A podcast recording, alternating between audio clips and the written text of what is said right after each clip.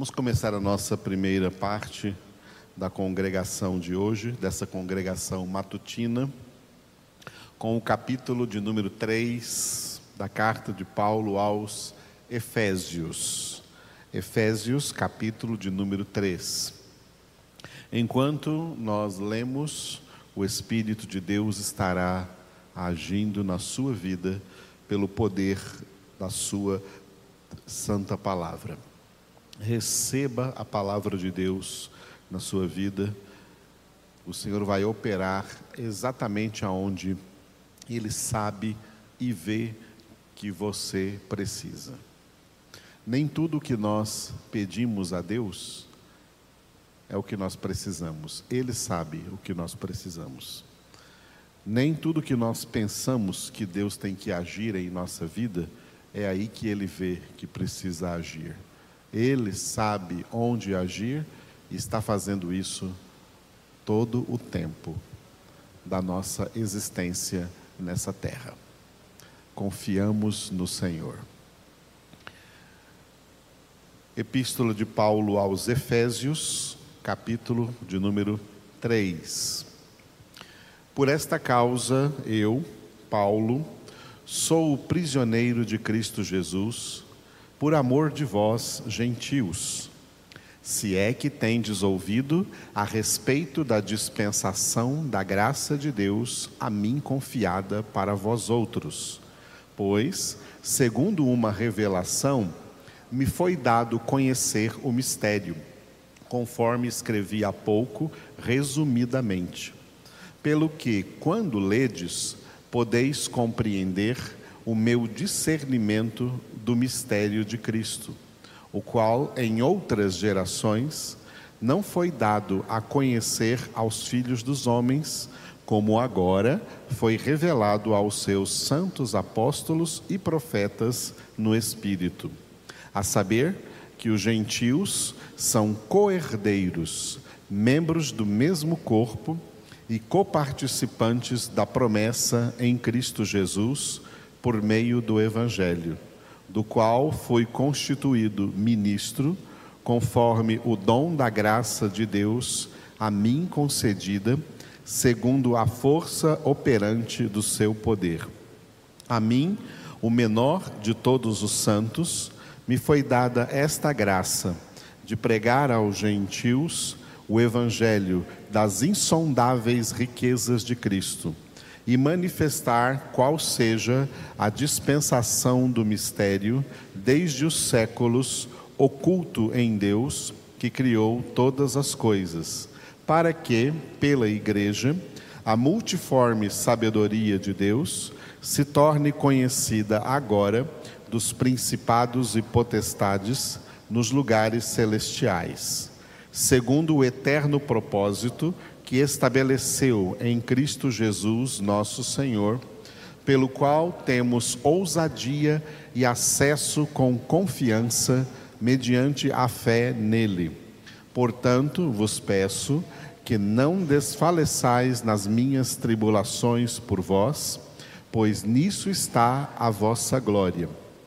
Por esta causa, me ponho de joelhos diante do Pai de quem toma o nome toda família, tanto no céu como sobre a terra, para que, segundo a riqueza da sua glória, vos conceda que sejais fortalecidos com poder mediante o seu espírito no homem interior, e assim habite Cristo no vosso coração pela fé, estando vós arraigados e alicerçados em amor, a fim de poder descompreender com todos os santos qual é a largura e o comprimento e a altura e a profundidade e conhecer o amor de Cristo que excede todo o entendimento para que sejamos tomados de toda a plenitude de Deus.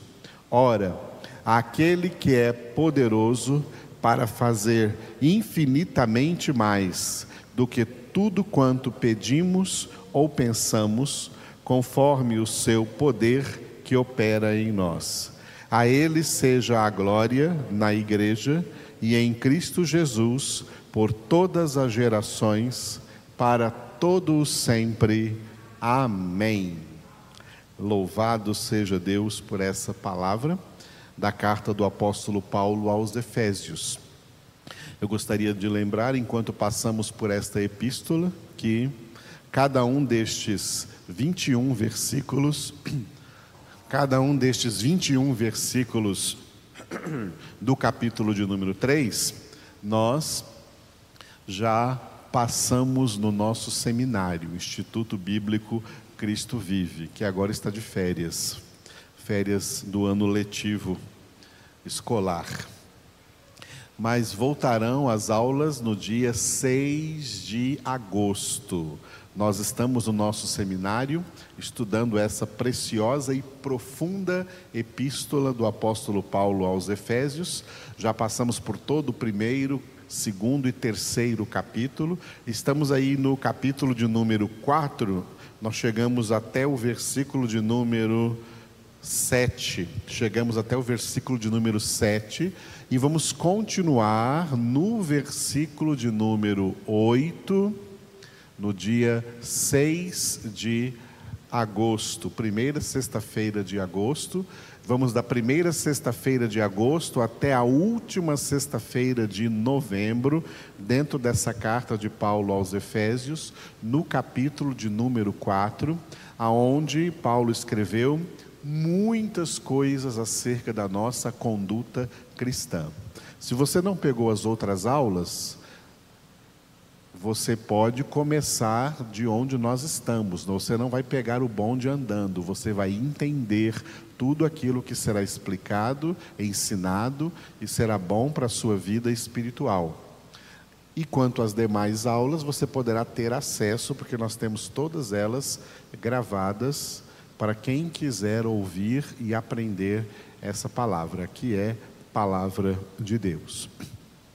Nesta manhã de domingo, aqui na nossa congregação, enquanto passamos aqui pela carta aos Efésios, neste capítulo 3, eu quero colocar aqui para vocês um ensinamento acerca de duas coisas contrárias, opostas, que nós temos que tomar consciência.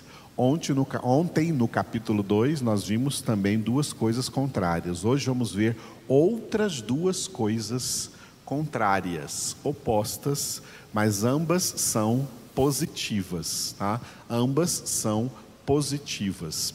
Ontem, uma era positiva e a outra era negativa.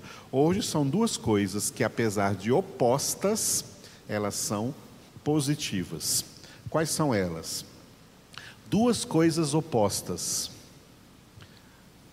O nosso ser limitado, que apesar disso é algo positivo. Que terrível seria se o homem fosse ilimitado, mas não é. O homem é limitado, isso é positivo.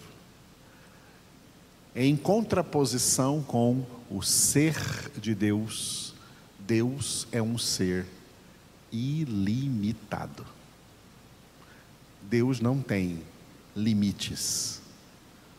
A criação de Deus, todos os seres, todos os elementos da criação têm limites. Deus é ilimitado. Deus não tem limites. Essa semana eu estava fazendo uma meditação, escrevendo, digitando uma palavra falando sobre liberdade, a verdadeira liberdade. Só Deus é verdadeiramente livre. Deus é o único ser verdadeiramente livre. Nenhum outro ser na criação é verdadeiramente livre. Todo ser está sempre preso, escravo a uma determinada situação. Por exemplo, todos nós eu aqui, vocês aí, os que estão aqui comigo, todos nós estamos presos nesse tempo e nesse espaço. Nós só podemos estar em um lugar de cada vez, não podemos estar em vários lugares ao mesmo tempo. mas Deus pode. Nós estamos presos a um lugar. Nós estamos presos a um tempo, nós estamos aqui, agora, nesse dia 25 de julho de 2021, às 10 horas e 17 minutos da manhã. Nós estamos aqui nesse tempo.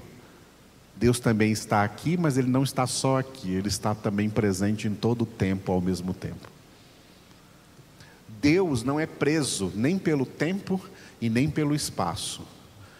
Todas as criaturas de Deus, ao contrário, especialmente o homem, tanto homens como anjos, como animais, como vegetais, tudo quanto existe, as almas no paraíso, as almas no inferno, todos estão sempre presos em um tempo e em um lugar. Nós não estamos mais no passado porque o passado já passou. Não estamos no futuro porque ainda não chegou. Estamos sempre presos no presente. Estamos presos no presente. E estamos presos em um lugar. E sabe quando Deus está preso? Nunca. Deus está sempre livre. Em todo lugar, em todo tempo. Deus é ilimitado. Nós somos limitados por vários motivos. Somos limitados pelo tempo e pelo espaço. Deus é ilimitado, Deus não tem limites, Deus é todo-poderoso, Deus é onipotente. As nossas limitações surgem de várias maneiras, se manifestam de várias maneiras. Paulo coloca aqui no versículo 20, por exemplo, que as nossas, as nossas limitações se manifestam até mesmo nas nossas orações e nos nossos pensamentos. Em tudo que pedimos, as nossas orações são limitadas, nossos pedidos são limitados. Em tudo que pensamos, nossos pensamentos são limitados. Deus não. Por isso, Paulo diz assim no versículo 20: Ora, aquele que é poderoso para fazer, olha, olha, não tem limites, infinitamente mais do que tudo quanto pedimos ou pensamos, conforme o seu poder que opera em nós. Tem muita gente que pensa que Deus só age dentro dos limites dos nossos pedidos. Ah, então eu pedi isso e Deus agiu dentro daquilo que eu pedi. Não, Deus não age dentro daquilo que nós pedimos. Deus extrapola extrapola aquilo que nós pedimos. Deus vai infinitamente além daquilo que nós pedimos, porque os nossos pedidos são limitados, nossos pensamentos são limitados, mas o poder de Deus é ilimitado, a graça de Deus é ilimitada, o agir de Deus é ilimitado, a maneira como Deus se manifesta é incalculável, não cabe na mente humana o tamanho da soberania de Deus, a grandiosidade de Deus, a ação de Deus, o agir de Deus. E é exatamente isso que nós experimentamos, o confronto entre essas duas realidades paradoxais. A grandiosidade de Deus e a nossa pequenez, como somos pequenos. Como somos pequenos e como Deus é grande. E se Deus é tão grande como de fato Ele é, e nós somos tão pequenos, vamos colocar nessa expressão, somos vasos, objetos tão ínfimos, tão pequenos, é muito fácil para Deus encher esses vasos, levar esses vasos a transbordar. Por isso que Paulo escreveu aqui nessa epístola um dos grandiosos propósitos de Deus na obra da nossa salvação, e ele usa essa expressão no final do versículo 19 para que sejais tomados de toda a plenitude de Deus. para que sejais tomados de toda a plenitude de Deus. Sabe por que Deus nos salvou? Para nos encher, para nos transbordar. Foi isso que Jesus declarou em João 10,10, 10, quando disse: Eu vim para que tenham vida e a tenham com abundância. É isso também que o apóstolo Paulo repete nessa própria epístola aos Efésios, no capítulo 5, versículo 18, quando ele exorta: Enchei-vos do Espírito, enchei-vos do Espírito. Quando Paulo escreveu essa epístola, escreveu na língua grega. E quando ele usou o verbo encher, enchei-vos do Espírito, o verbo que ele usou foi o verbo plerol. Plerol, que combina com o português com a palavra pleno, pleno ou plenitude. Paulo usou o verbo plerol. O verbo plerol é o verbo encher na língua grega que tem um significado diferente do verbo encher na nossa língua portuguesa. Na nossa língua portuguesa, você coloca um copo debaixo da torneira ali do filtro, e para você, na língua portuguesa, encher esse copo é chegar a água até a borda e aí você fecha a torneira. O copo está cheio. Para nós, o copo está cheio. Esse é o cheio em português, esse é o encher em português. Em grego, o verbo plerol não é assim. O verbo plerol em grego significa você pegar esse mesmo copo, por pequeno que ele seja, tá? e colocá-lo para morar debaixo das cataratas do Iguaçu ou das cataratas do Niágara e deixar ele lá sendo cheio o tempo inteiro daquela abundância de água e transbordando aquela água para fora. É assim que Deus quer nos encher. A presença de Deus em nós não é um tantinho de água parada, não é um tantinho de água limitada. A presença de Deus em nós é um rio transbordante de água, um rio de água viva jorrando do nosso interior para a vida eterna. Foi o que Jesus disse em João 4 para a mulher samaritana: Olha, todo aquele que beber dessa água aí, H2O, tirada do poço, tornará a ter sede.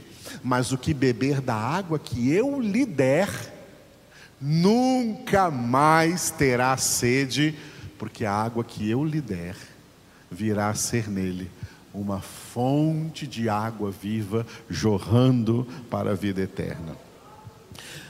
Eu costumo, costumo meditar o quanto Jesus gostou dessa metáfora com a água, que ele voltou a dizer em João capítulo 7, quando ele esteve na festa dos tabernáculos em Jerusalém, no versículo 37 e 38 ele disse: Quem tem sede, venha a mim e beba. Quem crê em mim, do seu interior fluirão rios de água da vida.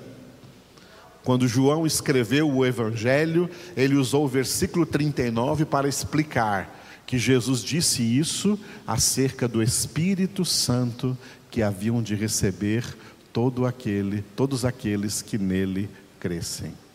É por meio da plenitude do Espírito Santo de Deus em nossas vidas que nós somos tomados de toda a plenitude de Deus. E como eu falei, Jesus gostou tanto dessa comparação com a água, que termina lá na Escritura, no último capítulo da Bíblia, em Apocalipse 22, em dois versículos. Versículo 1 dizendo assim: que João teve a visão do trono de Deus, e ao lado do trono de Deus, à direita de Deus, o trono do Cordeiro, e do meio do trono de Deus e do Cordeiro fluía um rio de água da vida. E no versículo 17, Apocalipse 22, 17, está escrito, né? Está escrito: o Espírito Santo e a noiva, a igreja de Cristo, dizem: Vem. Aquele que ouve, diga: Vem. Quem tem sede, venha e beba de graça da água da vida. Amados, o propósito de Deus na obra da nossa salvação é que nós nunca mais sejamos pessoas vazias. O mundo está lotado, olha, olha o paradoxo: o mundo está cheio de pessoas vazias, vazias de Deus, vazias de vida, vazias de amor, vazias de salvação, vazias de paz, vazias de sentido, uma humanidade amaldiçoada pelo pecado, por isso o mundo inteiro jaz no maligno, mas nós que somos de Deus temos uma radical diferença, porque o Senhor enche as nossas vidas. E o Senhor tem nas nossas vidas este propósito de sermos tomados de toda a plenitude de Deus. Encha-se de Deus, encha-se do Espírito de Deus, em nome de Jesus. Vamos ficar de pé e orar nessa plenitude. Senhor nosso Deus Todo-Poderoso, louvamos o Teu nome pelo, pelo grande propósito que Tu tens, sendo tão grande, tão imenso, tão limitado, e encher a nós, seres tão ínfimos, tão pequenos, tão limitados, encher-nos com a tua glória, encher-nos com a tua presença, encher-nos com o teu Espírito Santo. Sim, ó Deus, enche nossas vidas. Enche-nos na tua presença, ó Espírito de Deus, nessa manhã, enche a todos nós aqui reunidos, enche a todos que ao longe já estão acompanhando essa palavra, aqueles que ainda vão acompanhar, enchendo a tua igreja, a tua verdadeira igreja eleita, que é cheia da tua presença, da tua graça, do teu amor, igreja que começou no dia de Pentecostes com todos aqueles primeiros cristãos ficando cheios do Espírito Santo.